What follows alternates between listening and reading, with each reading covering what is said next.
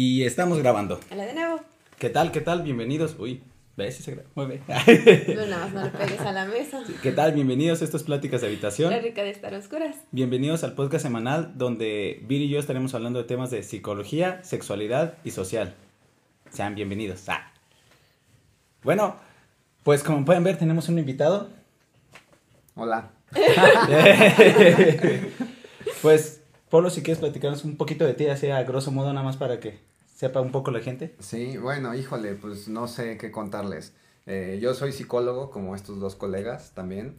Y, Ya y a, y a mí también me interesan los temas que tienen que ver con, con, pues, con todo lo que, lo que ahorita estamos todos viviendo, porque con esto de la pandemia han salido muchas, este, muchas inquietudes, ¿no? Entonces, bueno, no sé qué tanto le interesa a su público el currículum, así como para creer en lo, en lo que en lo que uno dice si tiene sentido o no, pero bueno, mejor vamos a dejar que, que lo juzguen con lo que vamos hablando. Va, va, va. Sí, solo decirles eso, que soy psicólogo y que lo que me interesa es la paz mental.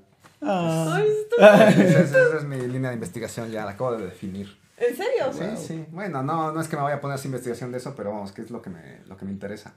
Y le ando dando vueltas. Entonces, Vaya, bueno, qué difícil. sí.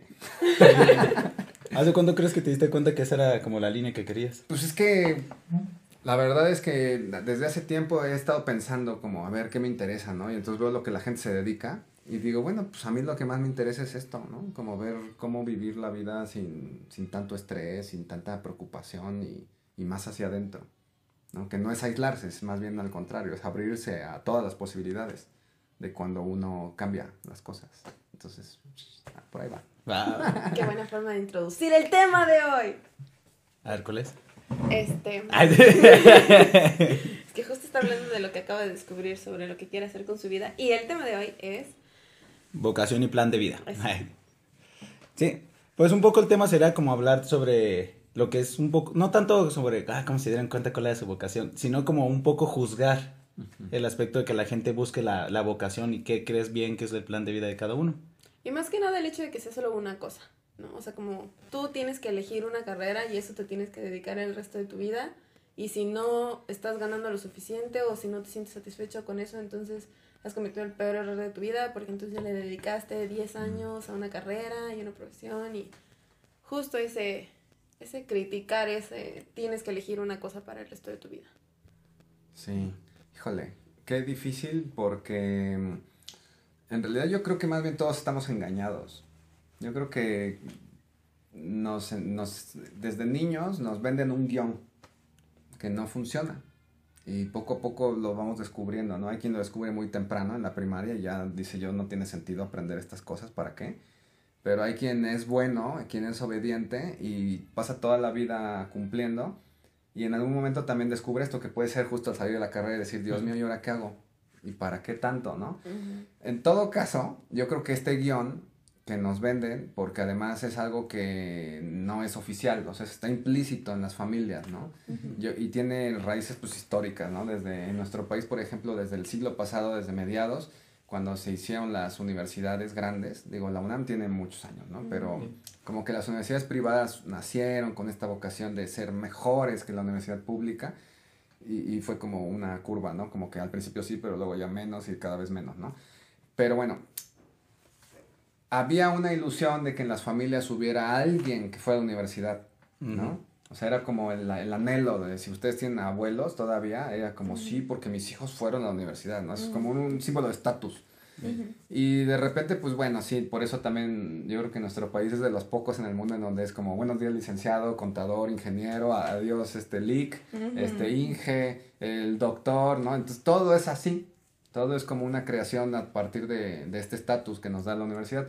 Pero lo que también pasó es que pasamos de ser 40 millones a ser 130 y entonces ya no tiene sentido, ¿no? Y las universidades pasaron de ser pocas universidades muy buenas a ser como así palomitas, ¿no? Tu, tu, tu, tu, tu, por todos lados, o sea, sí, o sea, en un garage pones tú, do- donde pones una división y ya tienes dos salones y ya es una universidad, ¿no? Así de Pues tu clases, escuela, ¿no? Ah, sí. Ah, bueno, pues mira. Entonces, justo, o sea, el tema es que estamos sosteniendo una mentira que yo creo que cada vez más personas se dan cuenta que, que no tiene sentido, ¿no? Incluso ya en su generación hay quien dice, no, pues ¿para qué ir a la universidad, no? O sea, ¿para qué? O sea, nada más con el dinero que gasto en pagar esa universidad podría desde ahora hacer un negocio y si el tema es vivir de algo, ¿no? Es distinto de la vocación, es que esa es la clave, o sea, si el tema es vivir de algo, porque incluso hablando con gente de prepa, sus preocupaciones son como cuánto se gana de eso. Ajá. Sí, claro. Era el típico en nuestro campo de te vas a morir de hambre. Ajá, o sea, como que está implícito, ¿no? Como que no estudies X, psicología o administración. Filosofía y letras. Filosofía, literatura, arte. ¿no? Este, porque te vas a morir de hambre. Entonces, pareciera ser que todo tiene que ver con el, la supervivencia. Fíjese qué triste, ¿no? Y ahí es donde está la clave. O sea, este guion no sirve porque el guion nos asegura supervivencia, pero lo que queremos no es sobrevivir. Lo que queremos es ser felices, es crecer, es desarrollarnos, es compartirnos con otros. Y para eso no sirve el guion. Entonces, para empezar, el guion no sirve por muchas cosas. Tú eres niño, estás en la primaria, bueno, jardín, bueno, maternal, bueno, guardería. Cada vez más pronto. Entonces, sí. si empiezas, sales del útero, ¿no? Y ya te vas a la guardería, luego te vas al jardín, a la primaria, secundaria, prepa. Ahí por primera vez te dicen, bueno, pues este, ha llegado la hora de que decidas algo. Nunca has decidido nada en tu vida, pero decídelo bien, porque además aquí, esto es para toda la vida. Y entonces alguien de 17 años dice, Dios mío, o sea, no he decidido, no sé ni, nunca he elegido ni mi cepillo de dientes y ahora tengo que elegir una carrera, ¿no? Entonces, bueno, pues ya dices, bueno, ¿dónde, no? A ver, ¿a cuánto le alcanza a mi familia? ¿A dónde puedo ir? No, pues aquí tienes un abanico. ¿Y qué estudio? No, pues ni sabes, ¿no? Y entonces hay muchos intentos de las universidades de meterse en las prepas y, vender, porque es un tema mercadológico, ¿no? Bueno, total que ya eliges algo, te metes, la familia te dice que sí, sí o sí no, porque ahí además hay una cosa como de eso, si va a servir o no, si vas a sobrevivir o no con esa carrera. Pero en todo caso, el tema es que lo que se busca es la supervivencia, ¿no? El cómo después vivir de eso. Y ahí está el error, porque cuando tú estudias algo para sobrevivir, pues la, la, una característica que tiene la juventud es que es el momento en que se puede soñar. Si ya después no sueñas, ya no vas a soñar después, ¿no? O sea, si no cultivamos esta creatividad, esta espontaneidad, estos sueños, después ya no, no pueden surgir, porque te acostumbras a, ya te metes en el guion todavía más, porque además saliendo de la carrera, hay otras cosas, ¿no? Como consigue un trabajo y cómprate un coche con tu primer sueldo y endeudate y luego mejora tu trabajo y, y síguete endeudando y luego una casa y luego una casa y luego una familia y luego una esposa y luego un esposo y luego dos hijos y luego un perro y dos coches y así hasta morir, ¿no? Entonces es un guion que muchos están despertando y viendo que no sirve, porque la trampa está en que es la supervivencia y la supervivencia no llena el corazón humano. Y justo ahí es donde tiene sentido la vocación. No sé si quieres contar lo que es la vocación. ya, estaba yo aquí bien metida en la... Ajá, bueno, vocación. Inclinación o interés que una persona siente en su interior para dedicarse a una determinada forma de vida o un determinado trabajo. Ok. Ahí termina mi aportación. A, a mí, o sea, por ejemplo, con todo lo que dices y ya teniendo la definición, me llama la atención, por ejemplo, veo con los compañeros no solo los de la carrera de psicología, sino de todas las carreras se van graduando y ahorita es como, ok, ya, ya terminé, o sea, mi vocación era ser, digamos, psicólogo, ¿no? Ya tengo mi, mi título, ya, ya soy psicólogo, ya soy feliz, pero ahora que como que el siguiente paso de, dejar todo el estudio y empezar a chambear, ya sea ser terapeuta, ya sea ser organizacional o lo que gusten, como que batalla mucho en ese paso. Y siento que ahí cuando eh, a veces hasta dudan si esa era su vocación. Porque, es como eso es lo que se supone que tienes que hacer. O sea, terminas de estudiar y tienes que meterte a trabajar de lo que estudiaste. Porque si no, fracasaste. Porque ¿cómo es posible que hayas dedicado cuatro años de tu vida a estudiar una cosa y sales y te metes a teleperformance, a trabajar? Eres un fracasado. Y entonces ahí es donde, donde siento que hay una regresión, ¿no? Como el tratar de evitar salir de estudiar porque no sabes cómo enfrentar el paso que sigue, porque tiene que haber un paso siguiente. Mm. Y entonces estudias una maestría y entonces estudias un doctorado y... Y ya de la nada ya estás tomando becas del gobierno para nunca dejar de, de, investigar. O de estudiar. Sí. Pues es que Fíjate, ahorita esta definición que, que leíste, que es lo primero que sale, ¿no? El primer resultado. En realidad, fíjense cómo... sí. Bueno, el primer resultado, pero es importante porque como la gente se mete es lo que va a encontrar, ¿no? Pero el tema es que la vocación justo en este contexto pues puede ser algo más amplio. Si la reducimos al ámbito laboral se vuelve una trampa porque efectivamente, o sea, ¿cómo te va a gustar lo mismo ahora que dentro de cinco años? O incluso si terminas una carrera, ¿cómo te va a gustar esto que te gustaba hace cuatro años? O sea, ya no eres ni la misma persona. Y dentro de diez años, quién sabe, todavía peor, ¿no? Entonces, tú mismo te pones como una nueva etiqueta o una nueva, un nuevo rol que te puede limitar la existencia si no eres consciente de, de esto. En realidad la vocación, el término del latín quiere decir llamada, el vocare, es un llamado. Y el llamado no es una decisión, tú no, no eliges entre opciones. El llamado lo sientes y respondes, ¿no? Hablando del cristianismo, y no es como lo importante la religión, pues, sino el ejercicio, porque el cristianismo, si le quitas la religión, tiene cosas muy buenas. Claramente, sí. Eh, habla o define que la vocación es a un estado de vida, no tanto a una profesión, sino a un estado de vida. Y en el estado de vida, pues, pues ya está muy bueno, porque tú puedes decidir vivir eh, solo, vivir con alguien, vivir para los demás, ¿no? O dedicarte solamente a la contemplación de Dios, ¿no? Entonces es un estado de vida, la vocación es un estado de vida. Puedes tú estar haciendo ladrillos o haber ido a la universidad y trabajar en el banco, ¿no? Pero lo que hay detrás de todo eso, lo que sostiene tu persona, es la vocación, a qué estás llamado y por eso es anterior a la profesión. Si tú vas descubriendo en tu vida a qué estás llamado, entonces puedes ya decidir qué es lo que quieres, en qué quieres ocupar tu tiempo o cómo quieres sobrevivir, o sea, en, qué vas a trabajar para tener dinero y fichas para comer, para seguir haciendo tu llamado. Pero todos tenemos una vocación. Sí, es algo humano, o sea, la vocación es un llamado que tenemos todos los humanos. ¿Y cómo la descubres? Uy, pues requiere, hablando en términos psicológicos, requiere de autoconocimiento. No tanto de lecturas, no de, te digo, de una toma racional de, decisión, sino de un analizarte y ver tú qué, quieres, ¿no? O sea, algo, la, la, pregunta sería algo así como, ¿qué quieres hacer con tu vida? No como sentido de vida, sino como, ¿para qué quieres utilizar tu vida?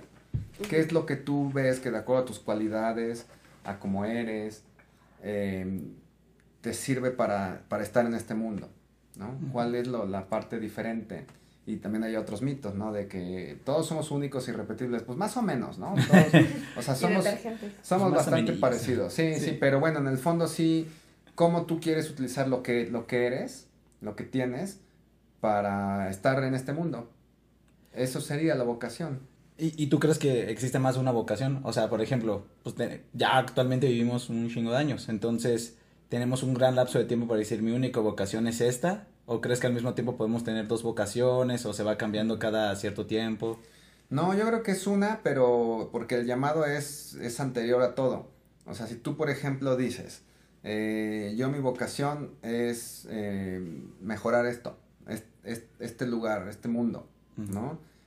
Puedes decidir hacerlo a través de muchas formas. Puedes decir, bueno, hoy lo voy a hacer desde tal trabajo mañana voy a trabajar con niños, eh, dentro de cinco años te surge otra oportunidad de trabajar con adultos mayores, o sea, no, ya da igual lo que hagas, puedes estar cambiando sin sentirte desleal o sin sentir que, que, que eres un fracasado, porque en el fondo lo que permanece es la intención.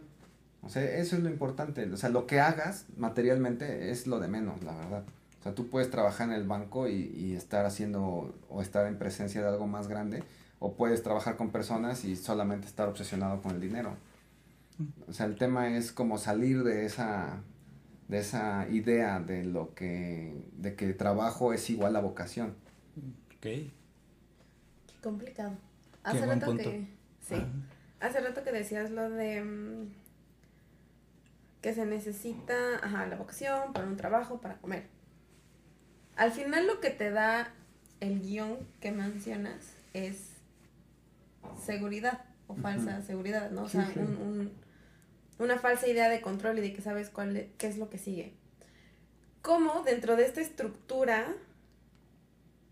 llamándola guion, ¿cómo la rompes para entonces ver qué es lo que realmente quieres hacer y no lo que te están diciendo tus papás, tus Mm. amigos, la gente alrededor La sociedad. de ti? Sí, pues bueno, aquí es algo, es algo muy desagradable porque la forma de romperla es sola, la vida solita te la rompe.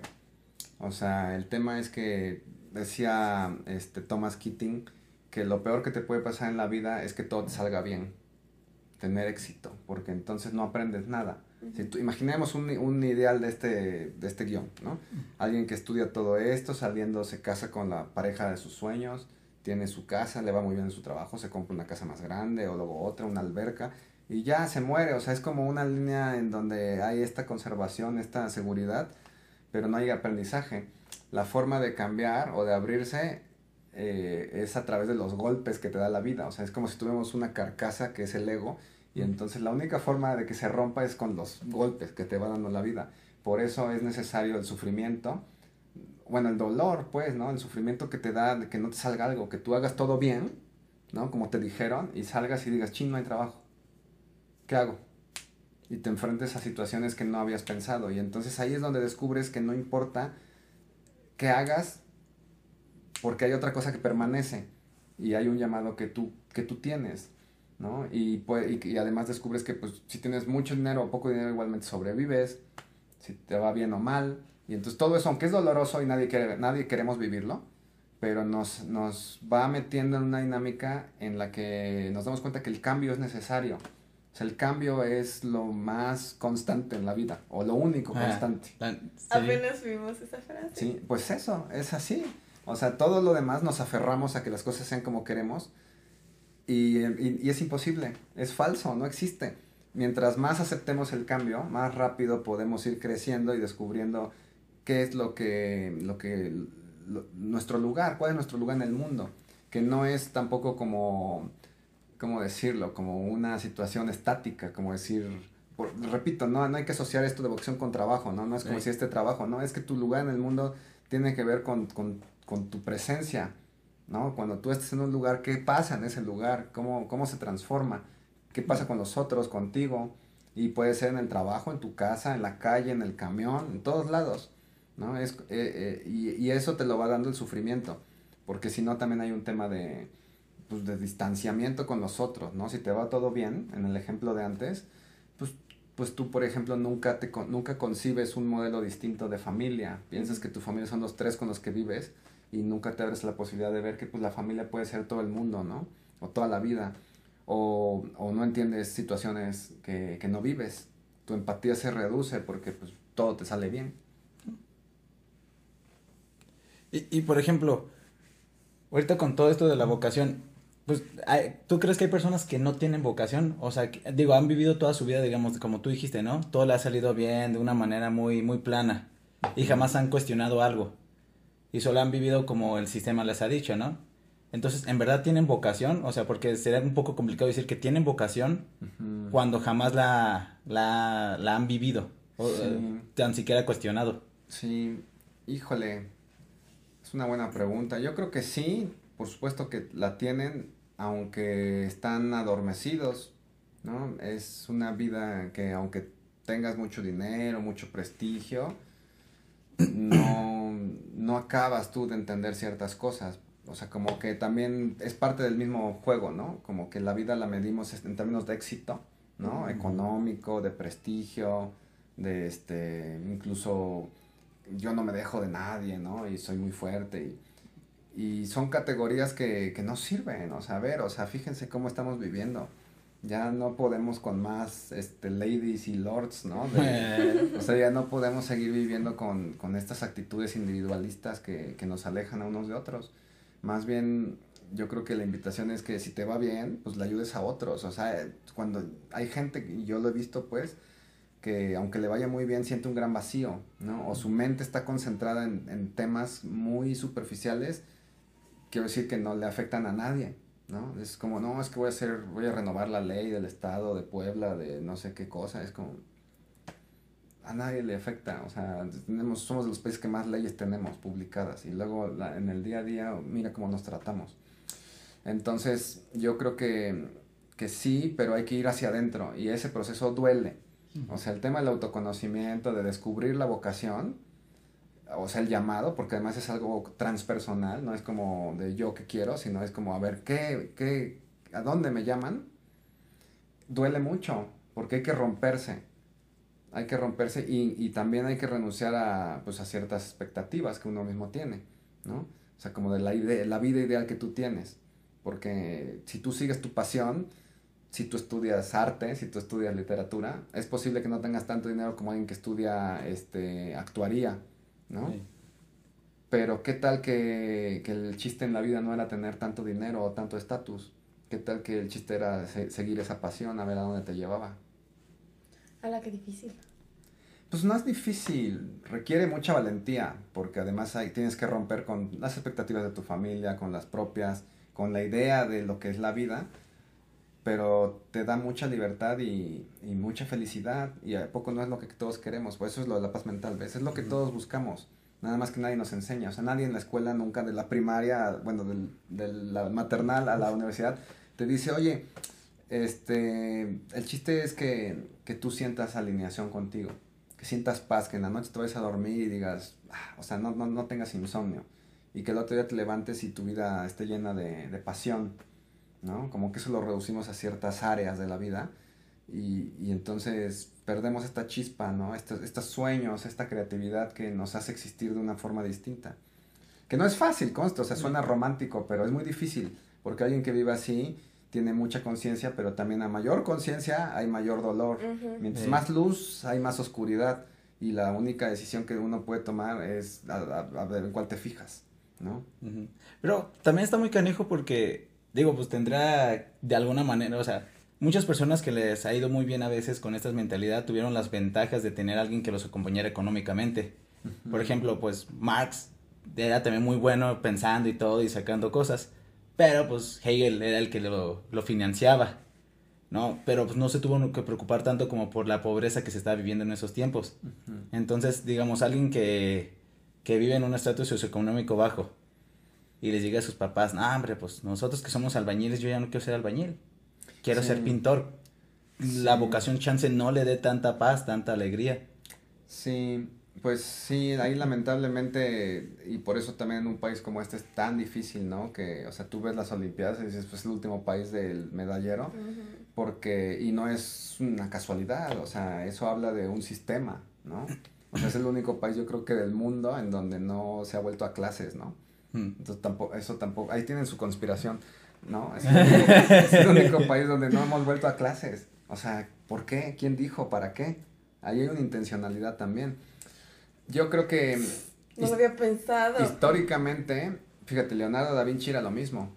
Él tenía este, su mecenas, si no, no hubiera hecho nada, ¿no? ¿Tenía qué? Eh, alguien que le pagaba para ah. hacer sus obras, ¿no? Él, él se, se dedicaba a crear, sí. ¿no? Y de hecho tuvo que hacer inventos para la guerra, uh -huh. ¿no? Para, pues, para mantenerse, ¿no? Van Gogh también, su hermano le pagaba todo y los, los, los grandes músicos, ¿no? Todo, o sea, sí. solo se dedicaban a eso, o sea, realmente sí es una sociedad en donde está esta trampa también, ¿no? Que el individualismo nos hace pensar que tenemos que sostenernos solos. Uh -huh. Ese es el problema, ¿no?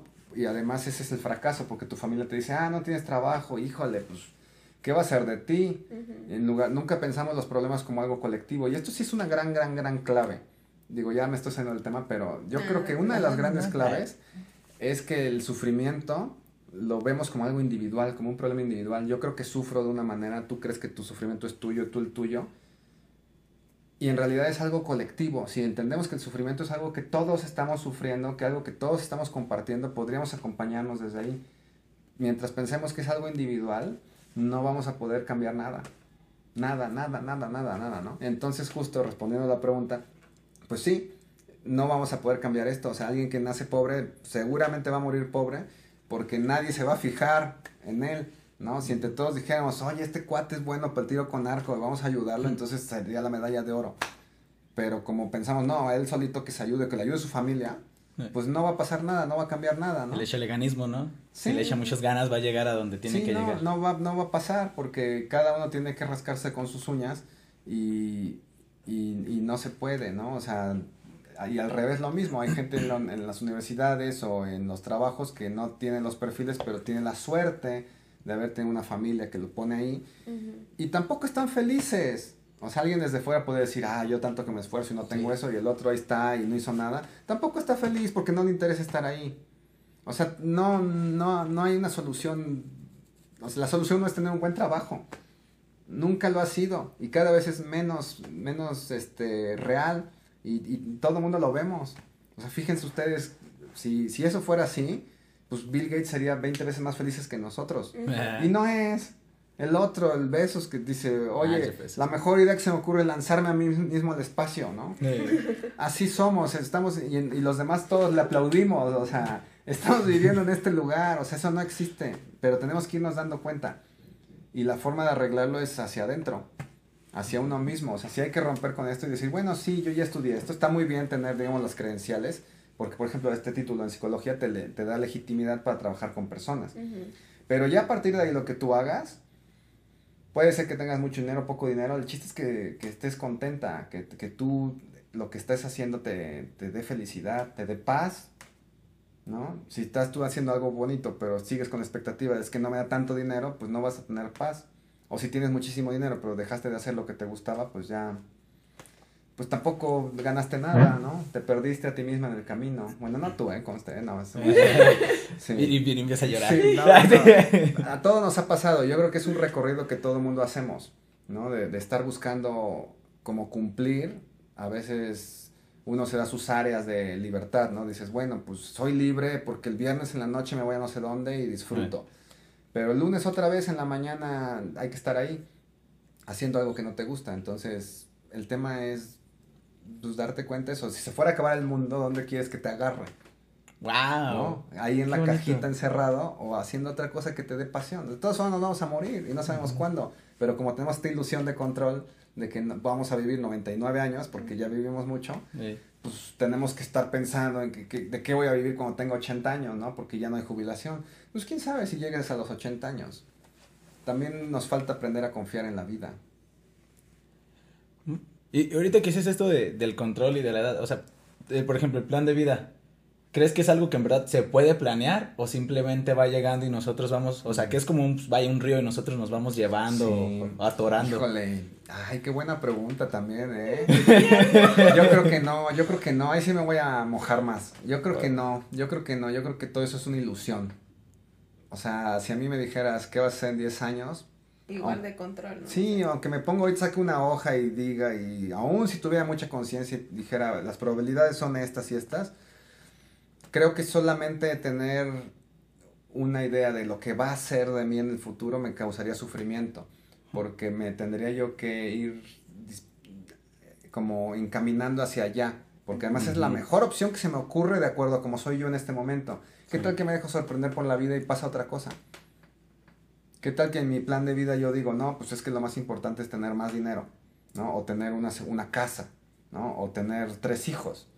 ¿Y qué tal que, que a la mera hora no tengo nada de eso, pero, pero, estoy más contento sin hijos o sin casa? O con 20 casas, quién sabe, o sea, no importa. O sea, yo creo que sí es parte de la ilusión de control, es parte de una desconexión con la vida que tenemos en donde pensamos que todo depende de nosotros y creo que también es un intento pues muy inocente, muy infantil de como de, de, ver si tus papás siguen ahí cuando ya se apagó la luz, ¿no? De, de, asomarte a ver si no se han ido. O sea, es una forma muy, muy tierna de, de querer tú decir, me comprometo conmigo mismo a esto. ¿No? Y, y, y, no es real, no es re, nada es real, o sea, ma mañana, quién sabe, que yo igual salgo de aquí, ahorita me mato y yo estaba pensando, pasado mañana ir a la lavandería y ya no fui, pero no importa, o sea, nunca lo fue, es una, es una ilusión, por eso también esto de la pandemia nos viene a recordar, aunque también es otro tema, bueno, pero nos viene a recordar que, pues que la vida no está segura para nadie, nunca ha estado. ¿no? Pero ahora, bueno, como salen todos lados, pues ya al menos eso todo el mundo lo tiene más claro. O sea que el plan de vida creo que no funciona. No, ¿verdad? Creo que es hasta cruel. Creo que la, la gente cuando se le anima a, a, hacer esto por escrito, ¿no? O decir, a ver qué quieres, la gente se frustra porque dice, no sé, no sé ni qué quiero ahorita. Y, ¿Cómo vas a saber lo que quiero dentro de 20 años? Mucho pues en las prepas, ¿no? De haber... No solo en las prepas, hasta en las unis. Sí. O sea, sí, digamos, ya viviendo en esta sociedad, está bien que la gente, porque además somos como somos, pues tenga claro que diga, bueno, pues a mí me gustaría tener una estabilidad mínima, ¿no? Para tener, este, no sé, una casa o para pagar una renta. O sea, esto pues, sí son mínimos, ¿no? De supervivencia. Pero ya más allá de eso, de, de decir, ok, tienes claro que no vas a robar, que, que vas a, a, buscar una forma de generar ingresos sin perjudicar a la sociedad, porque estamos todos juntos y nos interesa que convivir. Más allá de eso, pues quién sabe, no lo sé. ¿Te ves casado o no te ves casado? Pues quién sabe, depende, a ver si encuentro a alguien. Yo llevo 16 años casado y te ves con ella para toda la vida, pues quién sabe. ¿Qué tal que encuentro a alguien mejor o ella encuentra a alguien mejor? O sea, o qué tal que yo decido estar solo o ella decide estar sola aunque no encuentra a nadie. No sé. ¿Y qué piensas de eso? O sea, que la sociedad como que tiene este, esta idea de que, que vos quiere hacer todo para, para siempre. Por ejemplo, ahorita que lo mencionas, el matrimonio, para siempre. Tu trabajo, para siempre. O sea, como que a fuerza quieren que todo dure si ya lo escogiste, ya te chingas y te quedas. Sí, sí, sí. Pues es que es justo lo que decías tú, ¿no? Antes los seres humanos vivíamos 40 años. O sea, ¿no? Como que tú salías en la mañana, ¿no? Te despedías de tu mujer así de voy al campo, mujer, ¿no? Y sí, adiós. Y entonces ibas y te mordía una boa así. y ya te morías, ¿no? A los 35 caías muerto y dejabas además siete hijos, ¿no? De huérfanos. Todos tus trabajadores. sí, pero, pero ahora, o sea, vivimos 100 años. O sea, vivimos 100 años, entonces esto es, esto es antinatural completamente, o sea, y eso es un, un, buen ejemplo de cómo los humanos hemos modificado todo, pero cuando algo mejoramos, algo empeoramos, o sea, no podemos crear luz sin oscuridad. Entonces, si vivimos 100 años, pues antes no había Alzheimer, ¿no? Ni Parkinson, ni nada de eso, o sea, pero pues porque el cuerpo aguanta lo que aguanta, si vives 100 años, pues de algo te vas a enfermar o sea, no, no es natural. Entonces, bueno, pues habrá que asumir que si queremos vivir 100 años, pues pasaremos muchos años en incertidumbre, ¿no? O sea, pensar, ok, voy a vivir 100 años, pero además tengo que estar los 100 años bien. Pues qué sufrimiento, Dios mío. O sea, mejor, ¿no? Mejor nada más vivo 60, ¿no? Y lo que me dé, ¿no? Pero bueno, si voy a vivir 100 años, pues acepto la vida como venga en esos 100 años, ¿no? Estar vivo es maravilloso. Este, y ya se me fue, ¿qué decías? Perdón. Este, ay, ahora también a mí se me fue. ¿Te acuerdas, Toby? No, espera. Mm. No, bueno, no, ya, ya me acordé de esto de que sí es para siempre. Ah, es el de para siempre. Sí, pues eso, yo creo que pues es eso, como antes vivíamos poco, pues no había de otra, ¿no? Tú nacías, eras el hijo del carpintero, pues te ibas a morir carpintero, muy, muy probablemente. Ahora las posibilidades son muchas, ¿no? pero también este, somos más, somos eso, 130 millones, ¿no? Entonces es como, pues, ¿qué hago? ¿Y cómo ser el mejor? ¿Y cómo ganarle a los otros, ¿no? Y ese pensamiento, además de que nos aleja unos de otros, pues es muy difícil, solo hay uno que es el mejor, ¿no? Si vivimos en esa competencia, si vemos la vida como una, una, como un combate, tenemos que estar preparados para a veces ganar y a veces perder, ¿no? Y a veces dar golpes y a veces recibirlos. Eso decía Alan Watts es mejor ver la vida como una obra de teatro, ¿no? Es como una escena, entonces a veces es una tragedia, a veces una comedia, una tragicomedia, a veces es un drama, y tú lo, solo lo disfrutas, estás como ahí, ¿no? Como viendo, ah, mira lo que pasó, qué maravilla, ya, ya se fue de la casa, ¿no? Ya volvió. Eh, entonces, eh, nada es para siempre, eso es otra, otra falacia, ¿no? Nada es para siempre. ¿Qué es para siempre? Nada. Nada es para siempre. Mientras más rápido nos hagamos amigos del cambio, más rápido vamos a encontrar paz. Es una ilusión también. O sea, podemos ir nosotros, sí, obviamente en el tiempo que, que vivimos aquí, pues diseñando algo, ¿no? Pero si yo me aferro a que algo es para siempre, es como si me negara todas las otras posibilidades que existen y que no las voy a conocer porque yo ya me casé con esto solamente, ¿no? Y aplica para todo, para todo. Incluso uno mismo, pues, ¿no? O sea, mi personalidad es que yo soy muy enojón. Bueno, pues, ¿cómo sería la vida si, si, si trabajas ese rasgo de carácter, no? No, es que yo soy muy depresivo. Pues bueno, pues ok, sí, pero y, si lo trabajas, no es magia, pues no es como de cámbialo, ¿no? no Si lo inviertes, si lo trabajas, ¿cómo tu vida puede cambiar? ¿No? Y ahorita que, que mencionas eso, mencionas mucho la parte pues de que no es individual, ¿no? Y que tenemos que unirnos con, o sea, que no hay que rascarnos con nuestras propias uñas, no hay que apoyarnos y todo. Ahorita pues que estamos en un, en un momento muy, muy, o sea, vaya, del internet, muy globalizado y todo. ¿Crees que eso ayuda, perjudica? Yo creo que sí ayuda. Yo creo que este ustedes, por ejemplo, ya su generación trae un rollo muy muy novedoso que, que también tiene que ver con lo que sus papás trabajaron, ¿no? La generación de pues, pues que nació, digamos, en los 60, 70, o sea, fue un momento en el que el mundo tuvo una expansión de conciencia y todo eso como que su generación lo recibió y, y, tienen un espíritu más colaborativo, ¿no? Por ejemplo, la preocupación por la tierra, ¿no? Por el medio ambiente, por la vida, aunque, o sea, la humana, pero también la de los animales, ¿no? Hay mucha gente que, que deja de comer carne. Yo creo que, que, que, toda la forma en la que se están uniendo, este, sí es una esperanza para, para la humanidad. Creo que les falta como dar ese último paso en donde eso, estos sueños se mantienen, hasta que llegue el momento de, de, de, ya tienes que buscar un trabajo y mantenerte. Entonces eso, ya pagas tu, tu, coche, tu primera mensualidad y entonces ya se acabó porque te metiste en el sistema, ¿no? También es natural, pero la oportunidad sería tal vez pensar cómo podemos sobrevivir, que es a fin de cuentas lo que nos interesa a todos, y seguir haciendo lo que nos gusta. ¿Y por qué tengo que decirlo yo solito? ¿Por qué no me junto con otros y entre todos lo hacemos? Creo que ahí hay una, un gran potencial de, para ustedes y bueno, también para la gente de mi generación, lo que es que cuesta más, mm. pero, pero también ahí hay un, un, una gran oportunidad pues de, de, vincularnos de formas distintas. ¿No? Creo que la amistad, por ejemplo, es un vínculo que, que no, este, no hemos entendido muy bien en esta generación. ¿no? Como que parece que la amistad está prohibida o que se limita a gente del mismo sexo o que si es con alguien del otro sexo tiene que implicar ciertas cosas o si hay relaciones sexuales ya no hay amistad. O sea, hay una, hay una confusión.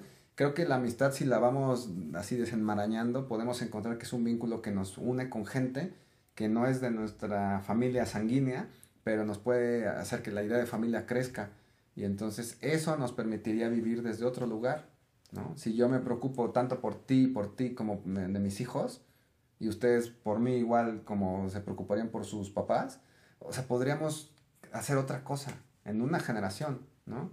Y no solo es de que te voy a dar una mensualidad o de que tú me vas a cuidar de ancianos, sino de que podemos realmente tratarnos bien, que es lo que yo creo que hace falta. O sea, rescatar este tejido comunitario, pero, pero real. O sea, no hace falta que nos diga la, la ONU, ¿no? La UNICEF, que hay que hacer una modalidad específica. O sea, podemos hacerlo, porque además en nuestra cultura sí están esos valores pero es justo esta vuelta a lo, a lo comunitario. Y, y, nos cuesta mucho porque ya tenemos esta impronta de éxito, de, de, de, de lo, logro ¿no? individual. Por eso la vocación, yo creo que aunque es un llamado, pero siempre incluye un, un vínculo con nosotros. O sea, el llamado nunca es a tú sé feliz y los demás que se fastidien. O sea, el llamado es a, al encuentro con el otro.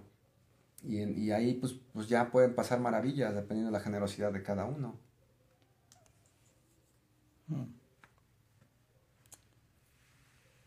¿Qué piensas? es que me queda mucho la idea de que nos movemos mucho a partir del miedo. Miedo a quedarnos solos, miedo a dar de más y no recibir, miedo a darlo todo y que no nos den nada y nos quedemos vacíos, miedo a no tener mañana que comer, miedo a sufrir, que creo que es una de las mm. principales porque la gente que no va a terapia es porque sabe, bueno, hay, por muchas razones, ¿no? Pero buena parte de la gente que no va a terapia, por ejemplo, es porque tiene miedo de asumir esa responsabilidad, porque eso implica que va a sufrir, porque eso implica que va a reabrir cosas que no quieren reabrir porque están muy cómodos con lo que tienen ahí. Y creo que vivimos en una sociedad que promueve este miedo a todo y justo por sí. eso nos, nos, encerramos en nosotros mismos. Entonces, me parece complicado el decirle a las personas como no tengas miedo, o sea, hazlo, te va a doler mucho, muchísimo, uh -huh. pero hazlo. Y se quedan sí. con el bueno, pero como, ¿por qué lo voy a hacer si voy a sufrir tanto y aquí estoy tan cómodo?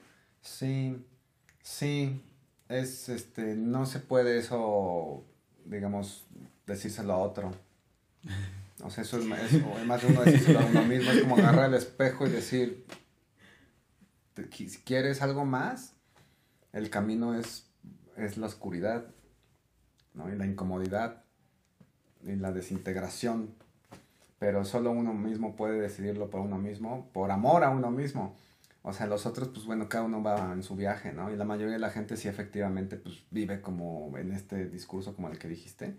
Y pues por eso está como están las cosas, ¿no? Creen que viven proyectando, viven pensando que los otros son los malos, que los otros son los que hacen todo mal y ellos lo hacen bien, que ellos cumplen, que ellos pagan impuestos y entonces porque hay pobres, o sea, con miedo de los distintos, ¿no? Eh, intentando alejarse de los que perciben como peligrosos o distintos la mayoría de la gente va a vivir así toda su vida, eso es cierto. La, la, vida, lo maravilloso que tiene es que nos ofrece a través de las crisis la oportunidad de, de tocar este, este sufrimiento y este vacío que, este, que, por ejemplo, en psicología le llamamos el vacío fértil, ¿no? Tiene que haber un momento en el que tú tocas fondo y te das cuenta de que no, no, no hay nada de lo que tú según sabes que te sirva para dar respuesta a, a, lo que estás sintiendo. Y entonces ahí es donde surge algo nuevo. ¿no? Y, y, esa es la llamada, pues, o sea, la llamada es como a la congruencia, al, a la vida. La llamada es a la vida, esencialmente la llamada es a la vida. Es, ese es el llamado esencial, la vocación es a la vida, todo lo que te da vida. Y ya a partir de ahí, pues fíjense, si esa es la llamada, y es, digo, después se va particularizando, ¿no? Pero lo del trabajo es lo menos importante. La llamada es a la vida, a estar vivos, a dejar de vivir como robots, preocupándonos de, de, de, vivir de, entre cheque y cheque en las mensualidades o nada más en esta supervivencia. Eso es una vida que, pues bueno, cada uno hace lo que puede, ¿no? Pero yo creo que con esta también crisis global se ha abierto una ventana nueva, ¿no? Como en los setentas con, con los viajes psicodélicos, ¿no? Y, y la experimentación en donde la gente sí se está planteando si a poco no hay nada más, ¿no? Gente de todo tipo. Y por eso también cuando hablamos de estas cosas, hay algo que se mueve adentro, aquí abajo, ¿no? No, no es una inteligencia racional, porque sí, racionalmente te diría, no, pues sí, yo estoy mejor, yo, yo prefiero tener mi trabajo, mi coche, mis hijos y ya, morirme así. Pero hay una llamada de aquí adentro de, hay más, hay más, hay más, ¿no? Pero el camino sí es doloroso. Yo creo que, que, que más que te digo decirle a los otros es uno hacerlo en sí mismo que a veces ni siquiera hay un esfuerzo, es dejarse, dejarse ir por el tobogán, ¿no? De no aferrarte a mantener una situación que no te llena. Que igual está complicado porque sí, o sea, obviamente el cambio tiene que ser de uno mismo a fuerza, porque no puede venir otro a cambiarte, o sea, tú uh -huh. lo tienes que hacer en ti. Pero si no hay nadie que te diga, la cosa no es lineal, si no hay nadie que te diga, salte de ahí o haz otra cosa o hay más, ¿cómo tú solito te das cuenta de que eso es lo que tienes que hacer? O sea, ¿cómo rompes con ese patrón tú, sí. tú mis... Tal vez no se puede solo, o sea, es que sí se necesita a veces un estímulo externo uh -huh. para poder desarrollar algo interno. Es como la comida. Uno solito no desarrolla su dopamina sino más porque sí, ¿no? O sea, necesita alimentos que los cuales pueda ayudar a generar todo eso. Uh -huh. Sí, sí, pues, pues tiene que ver con el rompimiento de, de la vida misma por estos hitos, ¿no? Por ejemplo, eso, ya estudiaste, ya acabaste y, y no hay trabajo entonces eso te hace tocar este vacío, ¿no? De decir qué sentido tiene, sigo siendo yo si no trabajo, dejo de ser yo un poquito, ¿no? Y luego pues hay, hay la muerte, por ejemplo, es una, un momento en el que todos tocamos esto, ¿no? Cuando fue el sismo, ¿se acuerdan? Uh -huh. O sea, es ¿En como... el 2017? En el 2017, yo, yo pienso en la gente que está en el penthouse del edificio, en el piso 40, y dirá, Dios mío, ¿qué hago aquí? ¿Qué sentido tiene estar aquí? ¿No? O sea, ¿para qué me compré el, el, último piso del piso 40, ¿no? Sí, la vista y todo, pero me voy a morir, voy a ser la primera en morirme, ¿no? Entonces es un poco esto, o sea, como que la vida te viene a mover así para recordarte que hay más vida, que lo que tú crees que es la vida no es solo eso, hay más, siempre hay más. Mientras estemos aquí siempre hay más, pero nos limitamos porque tenemos la idea de que no, tiene que ser así y así y así. O sea, es como lo que tú dices, pero en un nivel más profundo todavía. O sea, la, el movimiento este que nos da la vida es para recordarnos que, que, que, estamos vivos, que no estamos acabados. Lo que pasa es que duele, porque pues puede ser eso, la muerte de alguien cercano, una enfermedad, este, la pérdida de alguien que te abandona o que te rechaza, eh, un cambio, que te corran del trabajo, ¿no? Eh, un desastre natural, una, un accidente, ¿no? Todo esto hace que tú de repente despiertes y esos momentos son los que hay que aprovechar porque son ventanas para, para descubrir que la vida no es lo que tú pensabas, que esta ilusión de control era, era falsa. Si nunca te pasa eso, lo que te digo es lo peor que te puede pasar, porque entonces te, echas los 90 años así en mm, como en muertito, ¿no? Y si te pasa algo de eso, pues más bien hay que agradecerle a la vida porque te está recordando que, que hay más. Y no más como en, una, en términos golosos de más, más, más, sino de hay más profundidad, hay más sentido que tú ni veías, ni siquiera te imaginas. O sea, tú no sé en tres años qué estarás haciendo, ¿no? En dos años, o sea, tú puedes tener una idea, pero qué tal que te dejas sorprender y todo sale mal y, y sale de otra forma y está mejor. Nadie te puede decir que sí o que no. O sea, la próxima vez que tu mamá te diga, de, eres un fracasado porque estudiaste esto y no trabajas de eso, es como, ¿estás segura que si trabajo eso voy a estar bien? Porque tú has trabajado 30 años de esto y tampoco estás tan bien, o sea, no estás más feliz que yo ahorita desempleado. ¿No? ¿Eh? O sea, puede ser, o sea, es que esta es la cosa que te digo, siempre estamos viendo al otro, ¿no? Y a ver cómo el otro qué hace y qué no hace. Es hacia adentro. Y eso es lo que transforma la realidad, porque si tú te dejas sorprender, pues puede ser que, que, encuentres algo que no habías visto. Y en ese sentido sí viene la parte colectiva, porque en lo que tú descubres eso tal vez no tenga nada de pecaminoso que te siga manteniendo tu familia. Si tu familia tiene dinero y tú no, ¿qué problema hay? ¿Cuál es el problema? ¿No? Mientras tú sigues buscando y explorando. O que el objetivo era que, lo que queremos que trabajes de 8 a 6 de la tarde todos los días. O sea, ese es nuestro objetivo para ti, para tu vida pues no sé, pues no me quieran tanto, ¿no? O sea, igual hay más, igual tenemos que acompañarnos en esto, igual en lugar de comprarte cada quien su casa, que ya hay casas por todos lados, no se les ocurre hacer un parque, ¿eh? desde 1600, pero casas cada semana hay nuevas, ¿no? Este, igual compartimos una casa todos, igual no tiene que haber un tema sexual, igual puede ser siete personas que sean amigos y que se acompañen y que se cuiden entre ellos y que se ayuden, ¿no? O 70 o 1000, o sea, es que ese es el tema, que no hay límite. El límite está en lo que creemos que deben ser las cosas, pero ¿quién dijo? ¿Quién dijo? ¿Quién dijo que tiene que ser así? ¿Quién dijo que solo si encuentras un trabajo tú es, es la forma en que te realizas? ¿No? ¿Quién dice? ¿Por qué? No es cierto. Luego lo vas a encontrar y vas a estar igual de bien o de mal que estabas antes. Igual estás peor. ¿Quién sabe? Hay que salir un poco de este guion apoyándose del recurso comunitario, colectivo, y entendiendo que el sufrimiento no es individual, es de todos. Todos estamos en lo mismo. Y el objetivo no es la supervivencia, el objetivo es la realización, la paz. y, y por ejemplo, digo, si es complicado a veces verse en uno así como de, nah, pues mi propósito es este, lo que a mí me gustaría, mi llamado es este. ¿Cómo lo haces pero para aceptar el llamado del otro? O sea, por ejemplo, porque tú puedes decir, nah, pues mi llamado es es descubrir. Y parte de eso es querer viajar. Ajá. Pero yo como podría, digamos, aceptar que ese sea el de Viri. Ese Viri de, ah, pues te amo mucho, pero ahí te dejo porque me voy a ir un mes a Cancún. Pues, es que ese, es, es parte del sufrimiento, que nos aferramos a que, o sea, tú quieres lo tuyo más lo, lo otro que sea compatible y lo mismo no es. Mm. O sea, es lo que te digo, yo tengo 16 años casado con mi esposa, pero si ella me dice, mira, yo, yo veo que mi llamado es irme a vivir a Tijuana pues no lo haga. pues ni modo, ¿no? Ni modo, o sea, ella tendrá que seguir eh, su llamado y yo el mío. A veces, o sea, la vida, imagínense que es como un camino y en el camino pues te vas encontrando personas, pero no le puedes decir a alguien, tú ya te quedas conmigo para siempre, o sea, cada uno va en su camino y a veces coinciden y, y están un tiempo juntos y pueden caminar juntos y de repente uno dice, bueno, yo voy para allá y tú para allá, sí, o sea, este drama no es, no es real, es parte de la misma expectativa que tenemos de cómo deben ser las cosas, pero no es real. O sea, yo mis hijos, por ejemplo, yo tengo hijos, este, pues viven conmigo, son chicos, pero el día que se vayan, pues ya se van. Ellos están haciendo su vida y yo la mía, ¿eh? Desde ahorita. O sea, yo no estoy así contemplándolos, o sea, yo, estoy acompañándolos en lo que hacen su vida y yo estoy haciendo la mía también, ¿no? Entonces es lo mismo. Este, nada es para siempre no, estas ideas, por eso esto es de, amistarse con el cambio, es esto, no aferrarse a nada, ¿no? nadie es dueño de nadie, en la vida todos nos acompañamos, pero pues luego cada uno va por su propio camino. Y eso es lo, lo mejor, es la mejor forma de verlo, porque hay libertad para todos. Si tú quieres viajar, viaja.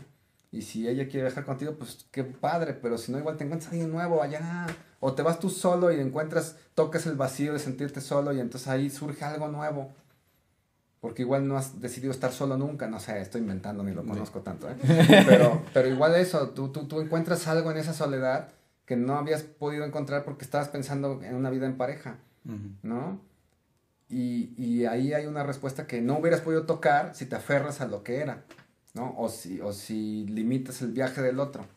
Es solamente eso, cada uno va caminando y coincidimos y las cosas duran lo que tienen que durar, eso también es importante, ¿no? Porque pensamos que las relaciones es que si ojalá encuentre a alguien para toda la vida, pues ¿cuál toda la vida?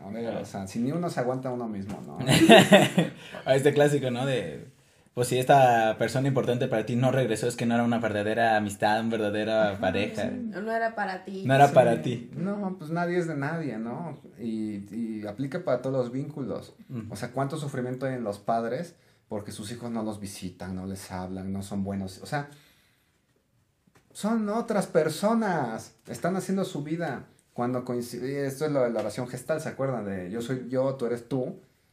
Muy buena, léanla. Sí, tus, este, yo no estoy aquí para cumplir tus expectativas, tú no estás aquí para cumplir mis expectativas. Si coincidimos es maravilloso y si no, no hay nada que hacer. Sin drama. Hay que ponerle menos drama a la vida, o sea, ese sí es un llamado para todos. menos drama, pues, más, más, más naturalidad. Duele, y por eso esto que decías tú, pues duele mucho. Es más fácil aferrarse, decir, ya no, ya nos casamos y tiene que ser para toda la vida.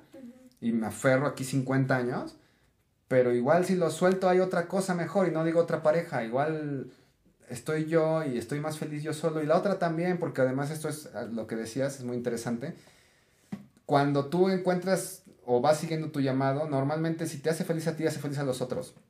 Sería muy raro que tú digas, mi llamado es a eliminar personas. ¿no? Y entonces, no, no, no suele ser así, siempre suele ser algo que complementa, porque, porque en esta visión también cristiana, eh, lo, que, lo que se piensa es que Dios reparte a la gente, o sea, es un, todos somos necesarios.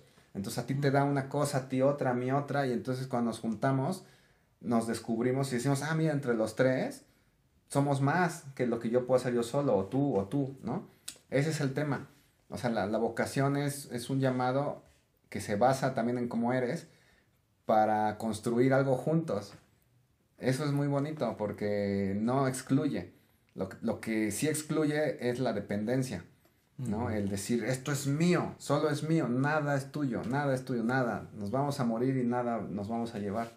Pero eso también está en tiempo presente. Pero bueno, pues vivimos en este mundo, entonces también te llaman del banco y te ofrecen tarjeta. y hay que estar con un pie adentro y un pie afuera, eso es lo difícil. Por eso está muy bien tener estas conversaciones, porque eh, hay otra vida posible, más allá de, la, de la conservación, de la supervivencia. Pero nadie nos lo dice, porque hay mucho sufrimiento también. A más luz, más oscuridad. Eso es una regla.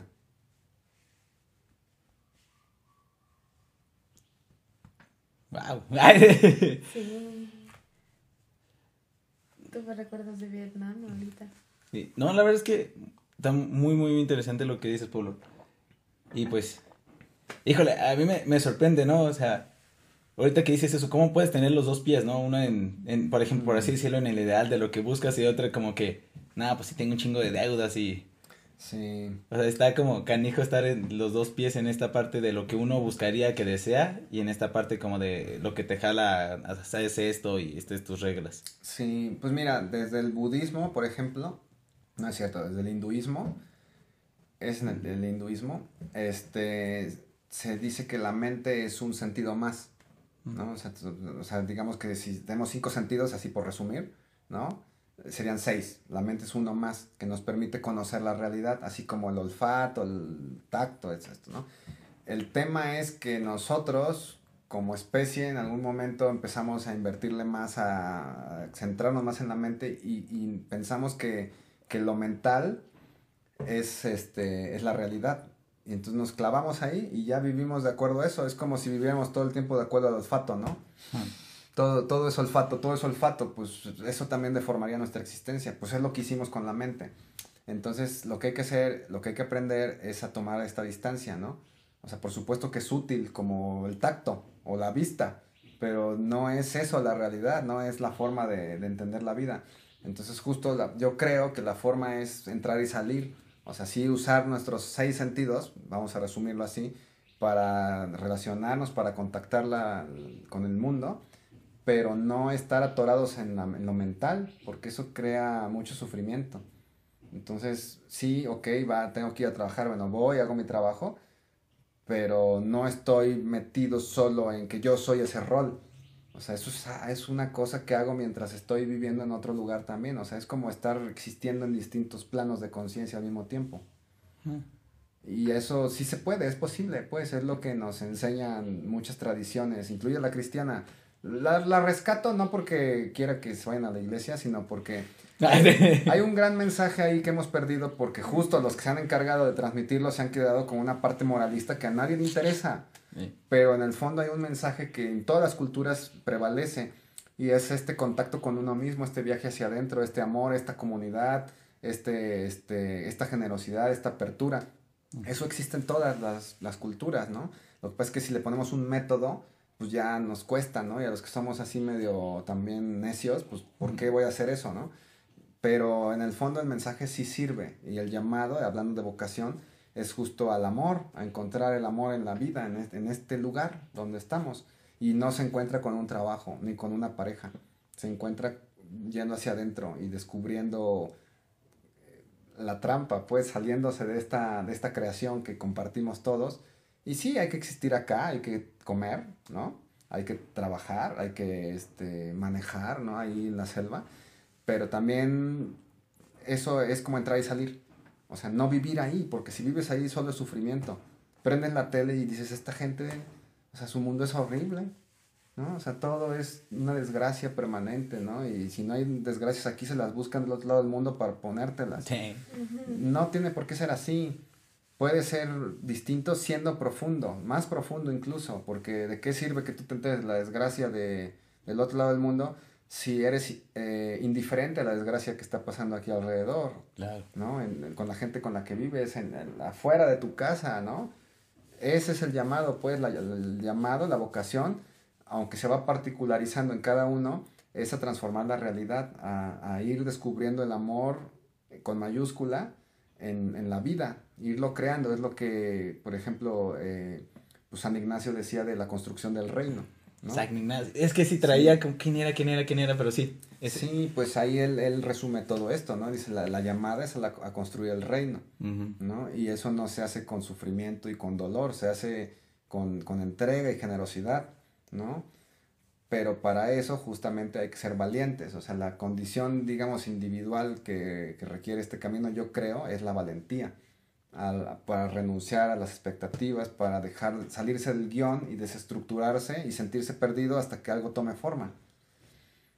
Pero, y sí cuesta, pues, o sea, es un ejercicio que mucha gente dice, no, ¿para qué? Yo con que mi afore vaya creciendo ya está, o sea, pues, está bien, cada uno en su viaje, lo, el camino, ¿no? Hay quien, si la vida fuera un camino, me gusta esa metáfora, pues hay quien va bailando, hay quien va cantando, hay quien va gritando, hay quien va llorando, hay quien va arrastrándose, ¿no? Y embarrándose en las piedras, o sea, cada uno va por su camino, la vida es lo que es. Y pues, bueno, pues cada uno este, elige, ¿no? ¿Cómo? Tal vez ahí sí, lo que decías tú, yo diría que una invitación para la gente preocupada por esto, más que al otro enseñarle, sería como mostrarle que puede vivir su vida de manera más alegre, más, más plena, más, más en paz ¿no? O sea, no es lo mismo vivir en el drama, vivir, ir por el camino arrastrándote en las piedras y lastimándote, que ir cantando, ¿no? O, ir trabajando 10 horas al día, no es lo mismo ir así 15 horas al día trabajando y que tu mente esté ofuscada en eso, a ir encontrándote con otras personas y viviendo otras cosas. No es lo mismo solo hacer las cosas por dinero que hacerlas por, por gusto. Ahí está, ¿no?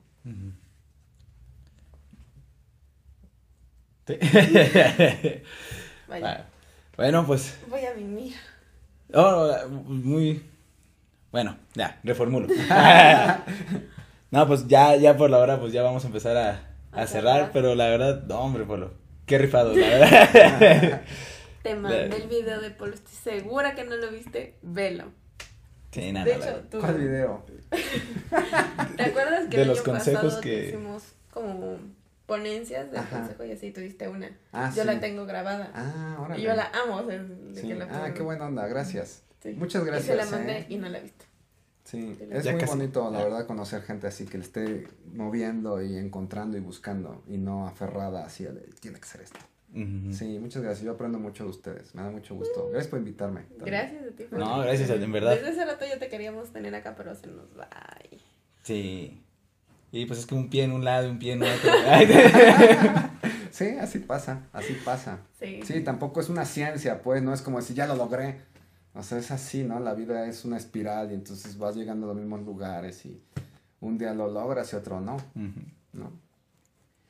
Y no, pero pues, pues muchas gracias, Polo. ¿Algo que te gustaría decir para concluir? Yo creo que, ah, y es algo que he estado trabajando últimamente, es importante que, que nos miremos con ternura a nosotros mismos. Es algo que, que yo he estado trayendo hacia la conciencia. Mirarnos con ternura, no con juicio ni con impaciencia. Con ternura, hay que mirarnos a nosotros mismos con ternura para acompañarnos, ¿no? Desde, desde lo que ah, estemos construyendo y, y, y acompañando la parte que también aprendió a funcionar en esta sociedad, ¿no? Que, que muchas veces pues es neurótica, Ujú. que, que tiene ciertas necesidades y ciertos estilos que no sirven, pero ahí están, son la impronta de la personalidad. Entonces hay que mirarnos con ternura, con paciencia y acompañarnos, solamente eso, ¿no? Y, y cuando uno hace eso, el movimiento es hacia adentro, pero también hacia afuera. Es, no puedes tú mirarte así y ver a los otros pues con dureza, ¿no? Es algo que, que va para todos lados. Entonces, eso, véanse con ternura. Creo, eso sería mi, mi consejo. Va.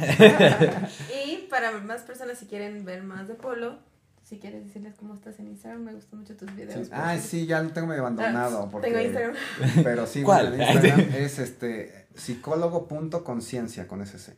La vamos a poner en la descripción. Órale, sí, sí, gracias. ahí, ahí los ponemos, pero pues, que también lo escuchen Sí. de él. Está, está, tiene unos ahí pequeños videos en los que habla de algunos temas de la vida muy buenos, vayan a checarlos también. Y pues ya, ya escucharon, la verdad, mu- muy, interesante lo que dice, entonces shh, ahí se los ponemos. Y pues la verdad es que, la verdad es que vamos a volver a invitar. Sí, ¿eh? ¿no? Ay, Feliz cada cuando quieran, cuando quieran, feliz. Muchas gracias. Me Va. gustó mucho. No, Está padre. Pero bueno, pues esto fue Pláticas de Habitación. Ahorita voy a estar a oscuras. Pues nos vemos la próxima semana. Chao, chao.